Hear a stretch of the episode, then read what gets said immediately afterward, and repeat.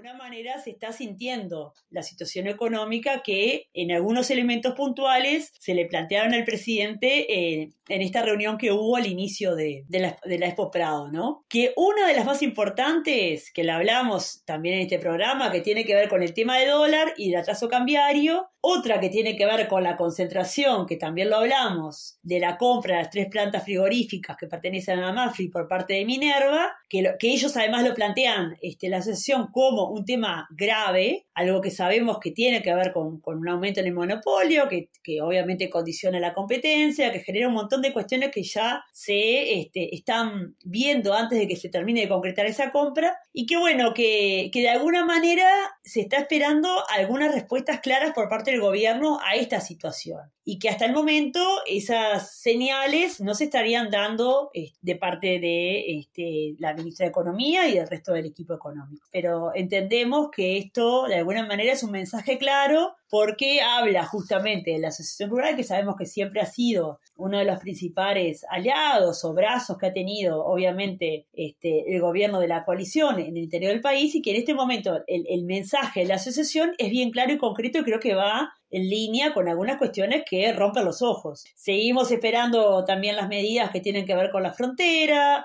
seguimos esperando algunas cuestiones que tienen que ver con los pequeños productores en el interior del país que tampoco se están este, llevando adelante y bueno, todos esos elementos se conjugan